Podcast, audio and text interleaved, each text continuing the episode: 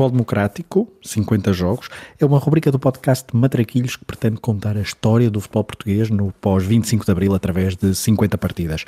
Até ao 50 aniversário da Revolução, vamos por ordem cronológica, revisitando jogos e protagonistas que, com as suas histórias, contam a narrativa do futebol democrático. Grândola Vila Morena de bola para Portugal, vai Éder, vai Éder, vai Éder, vai Éder, chuta, chuta, chuta! Gol! Gol! Gol!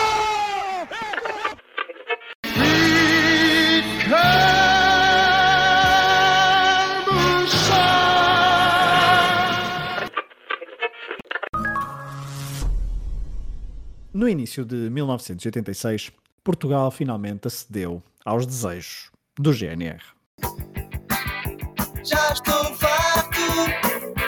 Quero ver, quero ver Portugal da CIA. Quero ver Portugal da CIA. O país entrou definitivamente para a Comunidade Económica Europeia em janeiro de 1986, dando assim um passo decisivo para a consolidação da democracia e aproximação aos padrões sociais e económicos das mais desenvolvidas democracias da Europa Ocidental. O país ainda estava a sarar as feridas da estadia do FMI em Portugal e nas primeiras semanas deste ano marcante de 1986, o país político mergulhou numa campanha presidencial histórica que culminou com a segunda volta, a única de sempre em democracia, das presidenciais entre Mário Soares e Freitas do Amaral, com o primeiro a vencer uma renhida eleição. No futebol, Portugal parecia estar a viver uma nova fase entusiasmante. Depois do brilharete no Europeu de 1984, em França, a seleção portuguesa conseguiu o bilhete para o regresso ao Mundial. O apuramento para o México 86 deu-se em Estugarda, ainda em 1985, com um golo histórico de Carlos Manuel frente à RFA, que nunca havia perdido em casa um jogo de qualificação para os Mundiais. Ainda Litvarsky a perder a resposta de Portugal. Carlos Manuel Fernando Gomes mais do lado direito. Mário Jorge também um pouco atrás. O remate. Está lá. Gol! Gol de Portugal! Gol famoso de Carlos Manuel! Um verdadeiro espetáculo. Esta euforia toda que se vê no banco da Seleção Nacional. Um golo fabuloso de Carlos Manuel. Minuto número 7. Este golaço do médio do Benfica concretizou os desejos de José Torres, o bom gigante da seleção de 1966, que agora comandava Portugal. Antes do jogo em Estugarda, e obrigado a vencer esse jogo para marcar presença no Mundial, Torres deixou uma frase que se imortalizou: Deixem-me sonhar. 20 anos depois, Portugal estava de novo no maior torneio de seleções do mundo, com muitos jogadores que tinham brilhado dois anos antes em França. É certo que Chalana, muito castigado pelas lesões, não foi convocado. Mas já havia a nova joia do futebol nacional, Paulo Futre, acabado de se sagrar campeão nacional pelo Futebol Clube do Porto. Bento, mesmo com 38 anos, era o número 1 um da baliza indiscutível, para além de ser o capitão dessa seleção. Na defesa, Eurico sofrera uma lesão gravíssima e não disputara praticamente qualquer jogo nessa época. Já Lima Pereira também caíra das opções do novo selecionador, que agora tinha em Frederico do Boa Vista e Oliveira do Benfica a nova dupla de centrais. No meio-campo, Frasco também não foi ao Mundial, mas já em Pacheco, Souza, Carlos Manuel ou Diamantino mantiveram-se do europeu para o Mundial do México. No ataque, Jordão e Nené não marcaram presença. Manuel Fernandes, apesar de ter sido o melhor marcador do campeonato, também não foi opção, porque José Torres optou por Gomes, Paulo Futre e Rui Águas, as três únicas opções do ataque. Antes da partida para o México, o ambiente em torno da seleção era de euforia e de esperança, como provam as declarações de Mário Soares, que já como Presidente da República recebeu a comitiva portuguesa uns dias antes de seguir para o Mundial. Acha que pode, pode, constituir um talismã para a seleção nacional esta visita aqui a Belém? Não, o que representa com certeza é um estímulo e a prova do carinho com que todo o nosso país está a ver da seleção nacional e o empenho que todo o país tem em que nós façamos boa figura no México. O Sr. Presidente acredita nessa, nessa boa figura da seleção? Acredito, sempre acreditei na seleção nacional e continuo a acreditar. Uma curiosidade, vai seguir certamente os jogos da seleção pela televisão? Vou seguir com o maior interesse. Mesmo sendo às 11 horas da noite? Ah, sem dúvida que vou seguir com o maior interesse os jogos da seleção nacional. Não põe a hipótese de ir ao México? Ah, se eles chegarem à última, vão ao México, isso vão. Isso tenho que pedir autorização à Assembleia da República.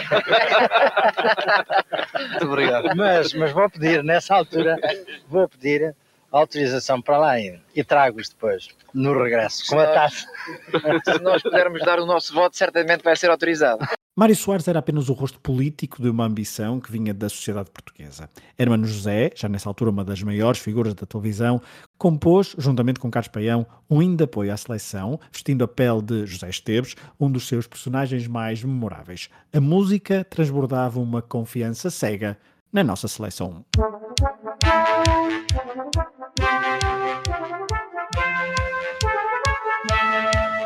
Heróica e lusitana gente Vamos em frente, mas convictamente. Bala combate, infantes, desportistas, homens de conquistas, povo que é do meu. Bola redonda e o e jogadores em frente sem temores, que as táticas do eu. Tragam as gaitas, as bandeiras e pomada, vamos dar-lhes uma bata, ensinar-lhes o que é bom. Vamos mostrar esses carafunchosos em momentos gloriosos, quem é a nossa seleção. Vamos lá, combada, todos à molhada, que isto é futebol total. Deixem-se de tretas, força nas canetas, e o maior é Portugal. Vamos lá, cambada, todos à molhada, que isto é futebol total. Sim, senhor. Deixem-se de tretas, força nas canetas, Tudo parecia tranquilo em torno da comitiva. Mas os problemas começaram ainda antes da partida para o México. Veloso, lateral do Benfica e que fazia parte da convocatória inicial, teve de ser riscado da lista por causa de um controle antidoping positivo, sendo substituído à pressa por Bandeirinha. Veloso sempre negou o resultado, lançando várias suspeitas que as análises seriam de um outro colega seu. Depois deste percalço, a viagem da seleção até ao México foi uma odisseia. Mais de um dia de viagem para chegar ao México, com paragens em Frankfurt e Dallas pelo meio. Saltilho era o destino final, uma cidade que entrou definitivamente para o glossário do futebol português, pelas piores razões. As condições que os jogadores encontraram para treinar eram deploráveis. O Motel La Torre era tudo menos um sítio ideal para uma equipa de futebol campo relevado inclinado e com relva em péssimo estado, muito propício a lesões, bem como pouca privacidade para os jogadores, com jornalistas e cidadãos locais a poderem perfeitamente circular nas zonas dos atletas sem quaisquer limitações. A organização da Federação Portuguesa de Futebol estava parada no tempo. Silva Rezende, o seu presidente, era um homem do antigo regime e que não tinha sabido, de todo, profissionalizar a estrutura federativa do futebol português, ao mesmo ritmo das suas congêneres europeias e mundiais. O Mundial do México 86 foi um dos primeiros grandes torneios em que a publicidade nos estádios se massificou, as transmissões televisivas a cores consolidaram-se e o evento já foi bastante global. Enquanto isso, havia uma seleção, com imenso talento, a treinar no tal Motel à Torre contra uma equipa de empregados do hotel, porque a federação não tinha conseguido organizar jogos de preparação com outras federações ou mesmo clubes locais. Só que Saltilho não foi apenas uma enorme confusão logística. O clima de guerrilha que se viu em França no europeu dentro da comitiva tinha desaparecido, com os jogadores a partilharem uma consciência de classe raramente vista. E foi essa consciência que fez despontar o famoso caso Saltilho. No meio das confusões do estágio e ainda antes do primeiro jogo frente à Inglaterra, a bomba explode. Manuel Bento leu o seguinte comunicado à imprensa em nome de todos os jogadores. Comunicamos aos excelentíssimos órgãos da comunicação social que como primeira tomada de posição, decidimos não comparecer ao jogo de treino marcado pela Federação Portuguesa de Futebol a realizar hoje, dia 25 de maio, em Monterrey. As exigências dos jogadores eram simples. Queriam uma parte das receitas que a Federação estava a obter com os patrocínios das camisolas, nomeadamente com a Adidas e com a cerveja Cristal. Os jogadores portugueses, influenciados certamente por, por, alguns movimentos noutras latitudes, perceberam que não podiam ser marionetas de um conjunto de, de dirigentes que se aproveitava do seu talento e exigiram melhores condições de treino e prémios de jogo e participação mais adequados, então, à realidade da época. A Federação deu parecer negativo às pretensões dos atletas e coisas tão simples como terem direito a entrar de borla em jogos da primeira divisão foram rejeitadas. Ouçamos Amando de Carvalho, dirigente da Federação Portuguesa de Futebol e líder da comitiva no México, a responder de imediato ao comunicado dos jogadores. A direção da FPF, em sua reunião de 20 de maio, ratificou as condições oportunamente aprovadas e deliberou em nada as alterar, seja em que circunstâncias for. Foi Amândio de Carvalho a dar a cara pela Federação porque o seu presidente, Silva Rezende, sempre se recusou a ir a Saltilho, permanecendo na cidade do México, uma atitude que gerou ainda maior revolta no seio dos jogadores. O problema para eles foi que em Portugal os adeptos não se posicionaram do seu lado. Talvez prejudicados pela distância e diferença horária, as reivindicações dos jogadores foram sempre mal recebidas pelos portugueses, que passaram a ser vistos como mercenários, isto já para não falar em pequenos escândalos relatados pela imprensa a envolver encontros dos jogadores com mulheres mexicanas, algo que muitos depois assumiram ser verdade passados alguns anos. O caso Saltilho chegou à Assembleia da República e o presidente Mário Soares chegou mesmo a apelar ao bom senso dos jogadores, embora compreendesse algumas das reivindicações.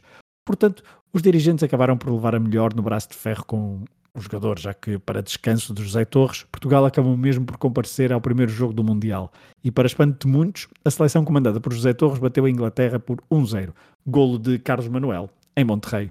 E quando tudo parecia que ficaria mais tranquilo, no estágio, no estágio da seleção, eis que numa peladinha o capitão Manuel Bento parte a perna quando estava a jogar, fora da baliza.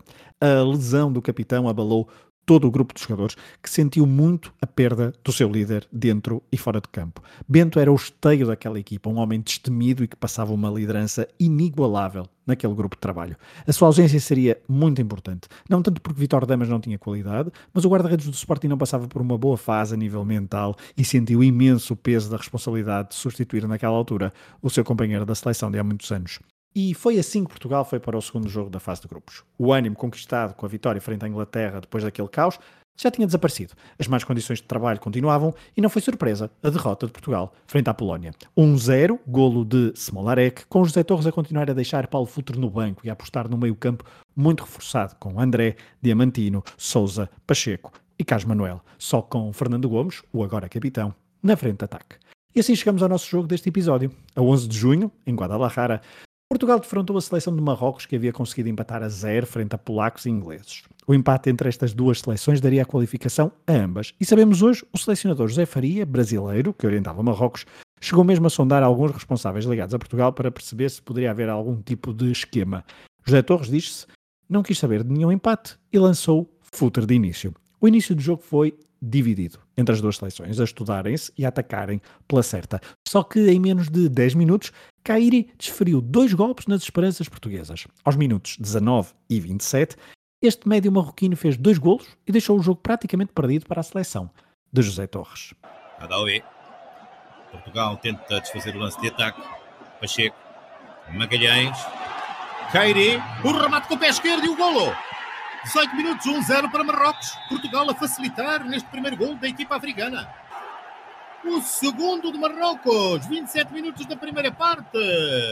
Cairia surgir no segundo posto, outra vez à vontade, este cruzamento largo. Tudo fácil para o ataque africano, com Portugal a ver jogar.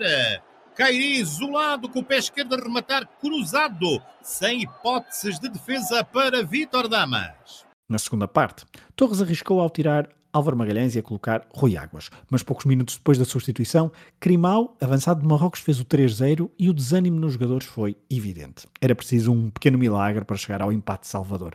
Diamantino Miranda, entrado em campo ao minuto 68, ainda marcou o gol de honra português ao minuto 79. Foi um pequeno bálsamo para Portugal, que nos minutos seguintes teve uma mão cheia de ataques prometedores, mas falhando clamorosamente na finalização.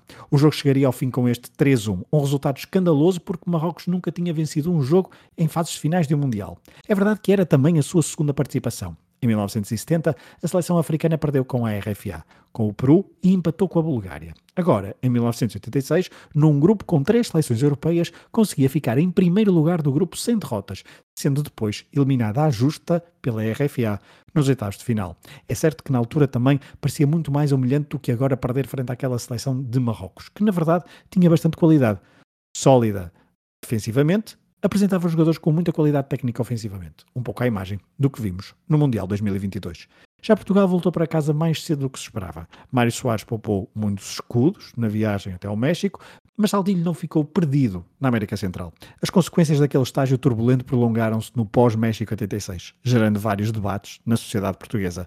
Tudo porque a Federação Portuguesa instaurou um inquérito aos acontecimentos sucedidos em Saltilho, afastando desde logo alguns jogadores de próximas convocatórias da seleção. Bento, João Pinto, José António, Sobrinho, Jaime Pacheco, Carlos Manuel e Diamantino. Só que os restantes jogadores que estiveram na convocatória do Mundial, solidários, recusaram-se a integrar futuras convocatórias. José Torres, o selecionador, foi afastado, tendo sido substituído por Rui Seabra, um advogado, ex-deputado do CDS e sem ligações ao futebol. Em 2016, admitiu em entrevista ao Mais Futebol que a sua chegada à seleção havia sido coordenada com Silva Rezende ainda antes do Mundial. Seabra, que tinha como treinadores de campo Juca e António Oliveira, foi uma escolha muito polémica e que dava a entender que a Federação continuava parada no tempo e que os seus dirigentes não assumiam qualquer responsabilidade pelo que havia acontecido em Saltilho. Rui Seabra, no pós-Saltilho, fez toda a qualificação para o Euro de 88 com um grupo de jogadores que viria a ser conhecido como os Seabrinhas, uma espécie de equipa B de Portugal, cujo jogo histórico é o empate no Funchal a duas bolas frente a Malta, um resultado escandaloso e bem representativo do estado do futebol de seleções nesta fase. Ouçamos Norton de Matos à RTP, ele que ainda era jogador do Estrela da Amadora, num debate da Estação Pública emitido em outubro de 1986 sobre o que tinha acontecido em Saltilho. Penso que é com bastante tristeza que verifico que os acontecimentos de Saltilho caíram quase no esquecimento e que se começou uma campanha europeia sem se aprofundar, eh, digamos, as causas que levaram a que uma nódoa caísse no futebol português. Uh, penso que não é impunemente que uma, uma, um país como Portugal pode deixar 22 jogadores de fora que aparecem como os maus da fita. Uh, a Federação continua na mesma, portanto, no rescaldo de Saltilho a federação mantém-se, uh, os jogadores portanto, deixaram de existir, esses 22, 21 com a deserção do Álvaro agora, uh, o treinador também deixou de ser treinador. E, portanto, digamos, de repente deixam-se 22 de fora, recomeçam 22 e parece que está tudo na mesma, na mesma. Embandaremos em arco com um empate com a Suécia.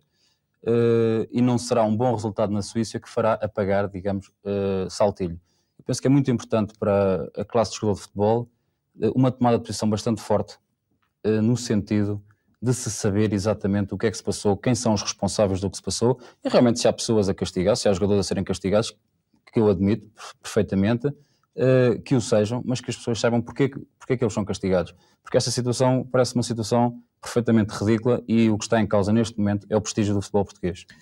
Meses mais tarde, a Federação noticia o arquivamento do inquérito aos acontecimentos do estágio no México, mas o impacto no futebol português estava feito. É verdade que uma seleção sénior de Portugal só viria a marcar presença numa fase final 10 anos depois do México, no Europeu de 96, em Inglaterra. Porém, as marcas que Saltilho deixou no futebol português foram profundas e é legítimo afirmar que há um antes e um pós-Mundial do México no futebol português.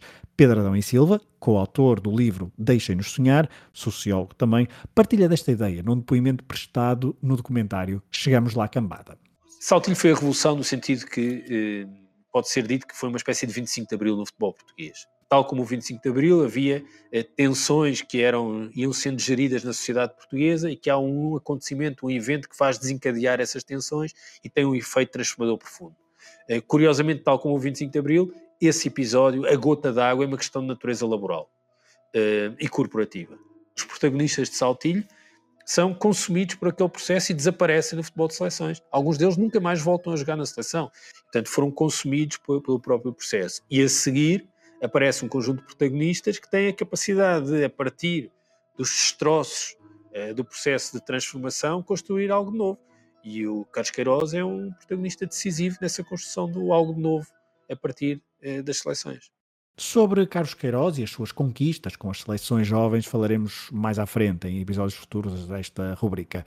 Por agora, recordemos o jogo de Portugal frente a Marrocos. Mais do que um jogo em si, a participação do México fica marcada pelo caos logístico, pela greve, por reivindicações dos jogadores, pelo amadorismo da Federação Portuguesa de Futebol e por um desperdício de talento de uma geração que poderia ter chegado bem longe no Mundial Histórico, que imortalizou Maradona no Azteca. Este jogo de Portugal frente a Marrocos foi o último. Depois das heroicas participações dos magriços e dos patrícios, eis a ficha do último jogo dos infantes no Mundial do México, em 1986. 11 de junho de 1986, às 15 horas locais de uma quarta-feira em Guadalajara disputou-se então a última uh, jornada da fase de grupos do Mundial do México, jogo do grupo F, Portugal-Marrocos, árbitro o norte-irlandês Alan Snoody. Portugal alinhou com Vitor Damas na baliza, Frederico Oliveira os centrais, Álvaro Magalhães à direita, Augusto Inácio à esquerda, depois meio campo com Jaime Magalhães, Carlos Manuel, António Souza e Jaime Pacheco, no ataque Paulo Futre e o capitão Fernando Gomes. Entraram ainda Rui Águas ao minuto 54 para o lugar de Álvaro Magalhães e Diamantino ao minuto 68 para o lugar de António Souza. Estas foram as escolhas do selecionador José Torres. Do lado de Marrocos, o selecionador era o brasileiro José Faria, tinha na baliza Zaki, o capitão de equipa, depois Khalifa, Lamrish, Elbias, Boemoui, Dolmi, Mustafa El Adawi, Aziz Boderbala, Timoni, Kairi e Krimau. Ainda fez uma substituição, o selecionador brasileiro da seleção de Marrocos, entrou Soleimani para o lugar de El Adawi, ao minuto 71. Os golos de Marrocos foram marcados uh, por dois jogadores. Kairi fez o Bis ainda na primeira parte, ao minuto 19 e ao minuto 27. O terceiro gol de Marrocos foi marcado por Crimal, ao minuto 62. Depois, o gol de honra da seleção portuguesa, o último neste Mundial do México de 1986, foi marcado por Diamantino, ao minuto 79.